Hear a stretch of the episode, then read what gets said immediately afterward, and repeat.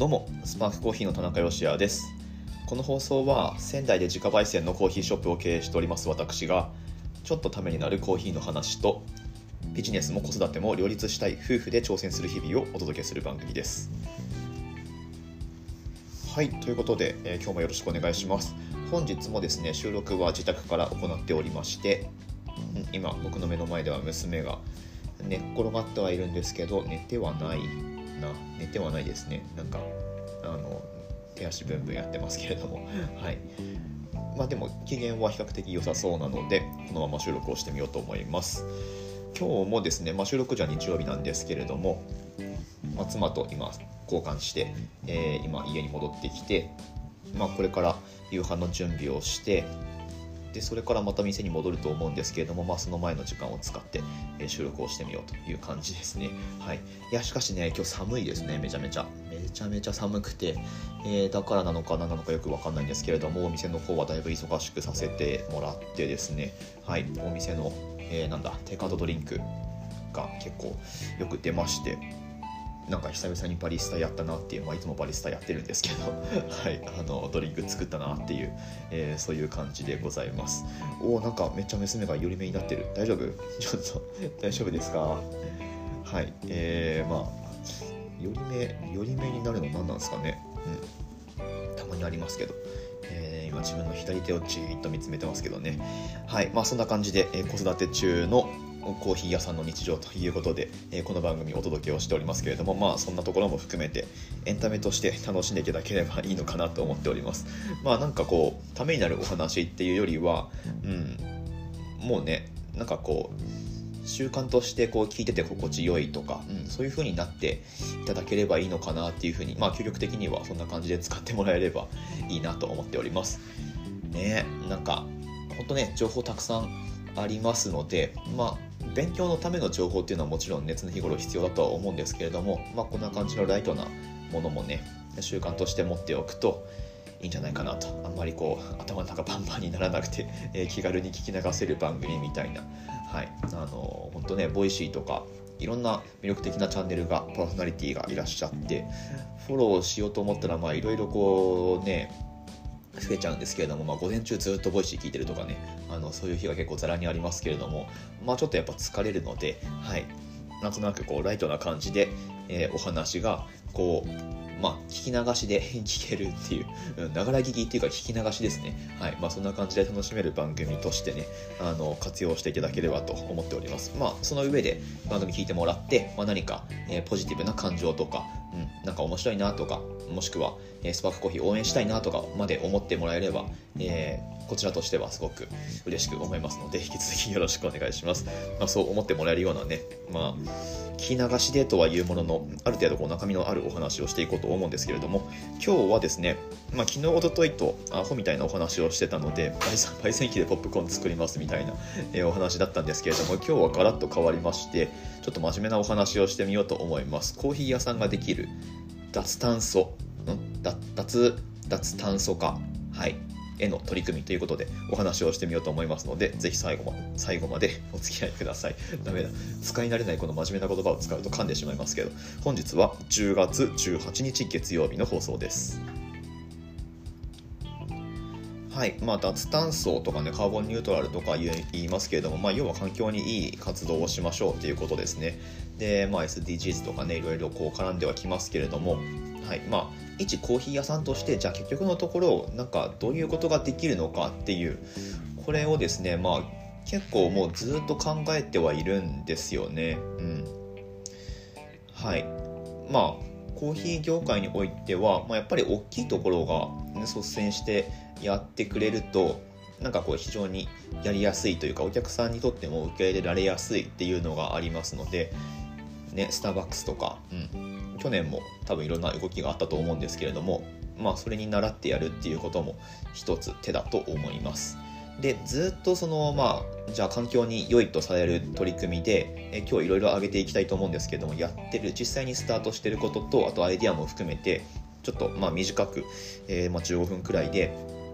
思いつく限りこう上げていきたいと思うんですけれども、まあ、よくあるのがテイクアウトカップを減らすためにマイタンブラーを使うっていうやつですね。うん。まあこれは何て言うかこうよくよく考えてみれば逆説的なお話かなとも思うんですけれども。まあでもうん。まあ普通にこれは浸透してる感じでしょうかね。やっぱりテイクアウトでコーヒーを買うっていう文化を作ったのはスターバックスだっていうことはもう疑いの余地がないと思うんですけれども、まあ、そのスターバックスがやはり率先してタンブラーとか、うん、マイカップマイボトルに入れますよっていうことをやってますよね。これはもうずっと、えー、何十年っていうレベルでやってると思うんですけれども、はい。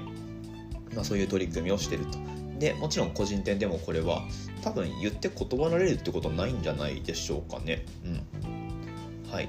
タンブラーで、えー、お作りするという感じですね。まあこれがテイクアウトカップの、えー、削減につながると。まあつまりは、うんまあ、その紙資源だったりあとは蓋の部分のプラスチックが減らせるっていうことにつながるわけですよね。うん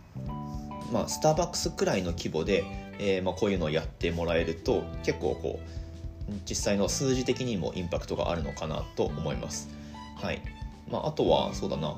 スターバックスとかあと僕がいたタリーズとかって店内利用でも紙カップだったんですよ以前は。うんまあ、もちろんね最初からマグカップでっていう場合もあったのかもしれないですけれども、うん、基本でもテイクアウトカップでしたね。はい。まあ、その方がやっぱりそのねあのオペレーション的に楽なんですよ。捨てるだけなので、はい。まあ、ただその、えー、捨てるだけってことにしてしまうとどんどんどんどんゴミが出てしまうっていうのがまあ問題になるわけですよね。なのである時期マグカップ提供を推奨する、えー、まあ、キャンペーンがあったのかな。でスターバックスもあのマグカップ提供を進められる時期がありましたよね一時期。はい。で、まあ、最近だとコロナっていうのもありまして、うんまあ、人が口つけたカップを従業員が洗うみたいなねあのそういうのをなるべく避けるためにテイクアウトカップ利用っていうのが、まあ、また推奨されるようになってちょっと逆戻りしちゃった感じはあるんですけれどもまあまあでもその環境のことを考えると大きな流れとしてはテイクアウトカップっていうのはまあ極力減らしたいとでマイタンブラーマイボトルっていうのを持ち歩いてもらって、まあ、それにコーヒーを入れてえー、持って帰るということを、まあ、進めていった方がいいよねっていう流れがあるわけですね。うんまあ、これについては、まあ、うちでももちろんやってはいますけれどもまあねとはいえ マイボトル持ってきてくださる方ってやっぱりまだまだ少なくって、うん、なかなか、えー、どうやって広めていこうかっていうこれはもう課題ではありますね。うん。まあ、でもやりやすいのはやっぱりカップ値引きみたいな、えー、ことをすればいいんだと思いますまずは。うん。まあでもそれは必須なのかな。カップ代がどれくらいかっていうお話ですよね。多分あでもスターバックスとかだったらもう本当にえっ、ー、と10円切るんじゃないでしょうかね。あでもオリジナルのプリントプリントとかが入るのでまあでも相当な数使ってるので スターバックスの場合、えー、原価どのくらいなんでしょう？僕把握してないんですけれども、まあ、普通にうちみたいなお店がテイクアウトカップ2込みで買うといくらくらいだろう、まあ、でも2つけて10円くらいじゃないですか。多分もう大口で買った場合ですよ。大口で買った場合に、まあ、10円くらい。なので10円値引きとか。あるいはなんかもうね、大サービスで20円引きとか30円引きとかっていう場合もありますけれども、はい、まあまあそのカップの値段だけ引いてあげるとかそういう価格設定にするとか、えー、っていうのはまあやるべきなんじゃないかなと思います。であとはお店単位でできることで言ったらやべえもう9分もカップで9分も喋ってしまった。えっとお店単位でできることで言ったらまあでもやっぱりプラスチックごみの削減っていうことになりますよね。でこれそもそも何でプラスチック減らせばいいのかっていうところを突き詰めて、えー、考えていかないといけないとは思うんですけれども、うん、なんかそのね海に捨てられたストローが亀のなんだ鼻に突き刺さってとかっていう、まあ、それはもちろんあるんですけれども、まあ、そもそもそれを作る時点でっていう、まあ、そっちですよね。なのであの何て言うかその需要を減らせばいいんですよね。つまりプラスチック製品が欲しいですっていう需要を減らしてあげてで供給っていうかそのプラスチック製品の、え、生産量っていうのをもうどんどんどんどん少なくしていくっていう流れを作っていくことが大事でなので、うん、もうこれは本当にあのまあ、数が必要なんですよね。もう例えばスターバックスみたいなやっぱりリーディングカンパニーがプラカップを全部もう本当にもう全部使いませんとかでも今大体そうなってるのかなえっとフラペチーノも紙カップになったんでしたっけ？どうなんでしたっけ？ちょっとその辺は僕あんまり情報すいません。キャッチアップできてないんですけれども、うん、まあそのレベルで、えー、やらないとちょっとまずいのかなっていう風な気はしています。とはいえうちのお店だとまだプラスチックカップは使ってるんですけれども。まあそれでも、うん、リサイクルプラスチックカップっていうのを一応使ってまして、まあ、その辺のあの配慮っていうのはまあ一応してはいるんですけれどもねまあやっぱりその商品価値としてアイスドリンク提供する時に、えー、まあ、紙カップで美味しく飲んでもらえるっていうねあの体験含めてってことになるので、うん、まだまだそことのバランスをとっていくのが、まあ、特にちっちゃいお店の場合はねなかなか難しいと思うんですけれどもはい。まあとはいええー、待ったなしっていう状況はもちろんあると思うのでその環境に対する、えー、ことを考えれば。はい、えー、どんどんどんどんそういうのをやっていくべきだと思うので、まあ、プラスチックごみを減らそうっていう、うん、動きはもう何て言うか止められないというか、はい、あの必ず何がしかやっていく必要があるんだと思います。でコーヒー豆屋としてあとはプラスチックごみで言ったら、まあ、コーヒー豆のパッケージとかですよねよく、えー、挙げられるのが、うん、まあ現状その豆のクオリティ保持っていうことを考えるとやっぱりチャック付きのでまあアルミアルミ製というか、まあ、プラスチックも使われてますね、うん。豆が触れるところはアルミのフィルムが貼ってあるのかな？で、まあ、全体的にはプラスチックっていうことになるので、まあ、捨てるとしてはプラゴミになるんですよね。で、うん、それを使ってるんですけれどもまあ、どうにかその使用量をやっぱり減らしたいんですよね。なのでもうラベルが貼られてしまった状態のプラスチックのその豆のパッケージだとなかなかあのリユース一応できますよっていう立て付けにしてるんですけれども実は知ってました。あのそうなんですよ。あの空の袋を持ってきてもらえればそれに入れますんでまあねこれ聞いてくださってるお客さんでもし、えそういうことできるよっていう方がいらっしゃれば空の袋を持ってきてもらえればそこに豆を詰めるっていうことができるんですけれどもまあ、やっぱりそのラベルがすでに貼られてあるものだとちょっとなかなかそれがしづらいと、うん、でちょっと考えてるのがうちのお店として、まあ、今後パッケージングどうしていくかってことですけれどもまあうんとね、究極的にはなんかこう何も入れない何にも入れないみたいなあの本当お客さんが持ってきた容器に量り売りで入れるみたいなことがまあね、一番ゴミが出ない方法ではあるんでしょうけれども、まあ、それだとやっぱり商売も成り立たなくって、うん、そっちがサステナブルでなくなってしまうので、はいまあ、商売やっていく上で現実的なところで言うと、まあ、リユースしやすいような、えー、トータルのパッケージデザインにするっていうのが必要になってくるんだと思います。で、まあ、どういうのがあるかっていうとこれも結構やってるとこあると思うんですけれどもパッケージにラベルを貼るんじゃなくって、えーとまあ、取り替え可能な、まあ、例えばそのなんか紙であったりとかうんとまあでも紙かな。紙を巻くとか、うん、そんな感じで、えー、実際豆が入ってるパッケージ自体は、まあ、例えばロゴだけ入ったものにするとか、うん、あの豆の銘柄とかがなしでロゴだけ入ったものにしてでなんか取り替えてもさして違和感のないようなその説明書きの紙だけ取り替えるみたいな感じにすればリユースしやすいんじゃないのかなと思っててこれ伝わりますかね？えー、っとまあまあでも実際そういう風にやってるとこ多分あると思いますし。うん。ってすればリユースするお客さんが増えれば、まあ、そのプラスチックのパッケージを使用する量っていうのも減らせるんじゃないかなと思います。うん。まあ、結構これは現実的なところで来年くらいには、まあ、今年本当はやりたかったんですけれどもパッケージの変更っていうのは、うんまあ、出産とかいろいろありまして、えー、なかなかねこういろんなことが進められないっていう状況がありますけれどもまあその辺りのパッケージ変更っていうのは考えていきたいなと思っています。あとはそうですね電力とかですかね、うんまあ、なるべくこう省エネにするっていうのがえっと、これはねでも意外と見落とされてると思うんですけれどもお店の電力ってなんかもう使ってなんぼみたいな、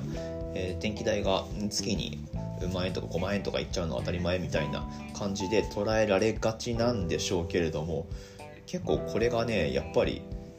ちっちゃいお店も数集まれば相当な電力使用してるってことになると思うので、うん。まあ、特にねえー、あのエスプレッソマシンとかは、まあ、これはもうあのしょうがない。本当マシンの本体の性能によるので、えー、そういう省エネ機能を搭載した最新のマシンとかに、えー、どんどんどんどん入れ替えていく必要があるにはあるんですけれども、まあ、それ以外のところでせめてえ照明だったりとか、うん、照明全部 LED に変えるとかね。それだけでそうそう照明全部 LED に変えると年間で言ったらうちのお店の場合はあの2年前くらいからね一部変えてるんですけれどもそれでもね多分年間でうん5万円くらい違うんじゃないかな。おそらく。はい。で、まあ、今スマートメーターになっててでアプリで全部電気使用量って見えるじゃないですか。そういうのってやっぱあの数値でわかるからいいですよね。もう明らかに電気使用量減ってます。なので、うん、やっぱ年間5万円くらいはあの、まあ、金額的にも安くなるしで、まあ、エネルギー利用も抑えられるっていうところでこれをまあお店全部が、まあ、1回見直して照明とか全部見直して、えー、まあ例えば古くなってる厨房機器も、まあ、どうにか補助金とか使って、えー、新しいものに入れ替えるとかすれば冷蔵庫とかねあの何十年も生地使えちゃうんで電力食っちゃうんですよね。なのでそういうのをどんどんどんどん入れ替えていくってことをやれば、えーとまあ、電気使用量ってかなり減らせるんじゃないかなと思ってます。でそれがまあ最終的には脱炭素ってとこにもつながると思うのではい、その辺りの詳しい説明って僕なかなかこううまくつなげてできないんですけれども、まあ、どうやらそうらしいので、はい、電気使用量を減らすっていうのはこれは結構あの意外と見落とされて見落とされてるんじゃないかなと思ってます。あとはあのこれもなんですけどお店で働く人が車通勤してる、うん、しかもガソリン車で。これもですよね、うん。まあ、お店でっていうのはこれはもうあのガソリン車に乗ってる人全全員に当てはまるお話になっちゃうんですけれども、はい、なので、うん。まあ、なるべく働く場所近くにして歩いていけるようにすれば、ね、かなりの量、ね、直接的に減らせるってことになると思うので、うん。まあ、その辺りは僕らは実践してるというかもうそうなってますね、はい、お店のだいぶ近くに住んでるので通勤って徒歩3分なんですけどはい。まあそんなところでしょうかね。ちょっとあの今思いつくことをババッと上げてみてるんですけれどもここからまあさらにお勉強して 何て言うかその個人店レベルで落とし込めるような脱炭素だったりとか、えー、まあ、なんだまあ、環境に良い活動っていうのをどんどんどんどん考えてやっていかないとなっていうふうに、え、結構ね実はそんなにあのお店としては打ち出しはしてないんですけれども結構僕自身としては危機感を持って考えています。はいまあ、娘がね生まれたっていうのもありますしやっぱりこうなんだろうなあたかさんあのあたか和人さんがよく言ってますけれども残すに値する未来をっていうねあのそういうあの思いで危機感を持ってこうもうちょっと将来のことを考えて行動していかないとなっていう、えー、今日はそんな真面目なお話でございました。はい。まあ焙煎機でポップコーンを作りたいんですけれどもそれやっちゃうとやっぱりこううんまあ焙煎機はうちはプロパンガスで、ね、火つけてますけれどもあとまあ電力ももちろんね使うんですけれども ポップコーンのために電力とガス使うのかみたいな話にもなってくるんですがまあまあなんかこううまくねバランス取りながら、えやっていきたいなというふうに思っております。はい。つらつらとお話ししてきましたけれども本日も最後までお聴きくださいましてありがとうございました。えー、ま、番組のコメントとかあとまあなんかそのお店でできる環境にいい活動みたいなことで何かアイデアがあれば、え教えていただきたいなと 思いますのでコメント欄とかね活用していただいてこのお店ではこんなことやってましたとか、うん、あの教えてもらえると嬉しく思います。コメントについてはあの拾って声でお返事をしていきますのでよろしくお願いします。ちょっと今日も時間なかったのでコメント多分ね1個ついてると思うんですけれどもはいそれについては明日お返ししていきますのでよろしくお願いします。私たちスパークコーヒーのオンラインストアは楽天市場に出店をしておりましてこの放送の詳細欄のところにリンクが貼ってあります。アニバーサリーブレンド大人気でございましてあとはおすすめのオリジンで言ったらケニアですね。うん。あのやっぱり唯一無二のケニアフレーバーっていうかそのカシスみたいなカシスってあの日本の名前で言ったらすぐりですけれどもちょっと木の実っぽい独特の感じがあるんですよね。ウォシュットコーヒーでここまで個性的な香りが出る産地ってまあエチオピアの他にはケニアぐらいだろうなと思っていてとてもおすすめでございますのでぜひぜひチェックしてみてください。ということで明日の放送でまたお会いしましょう。美味しいコーヒーで一日が輝く。Good Coffee Sparks Your Day スパークコーヒーの田中でした。うん。泣き出しそうで泣き出さないですね。大丈夫かな？おーい。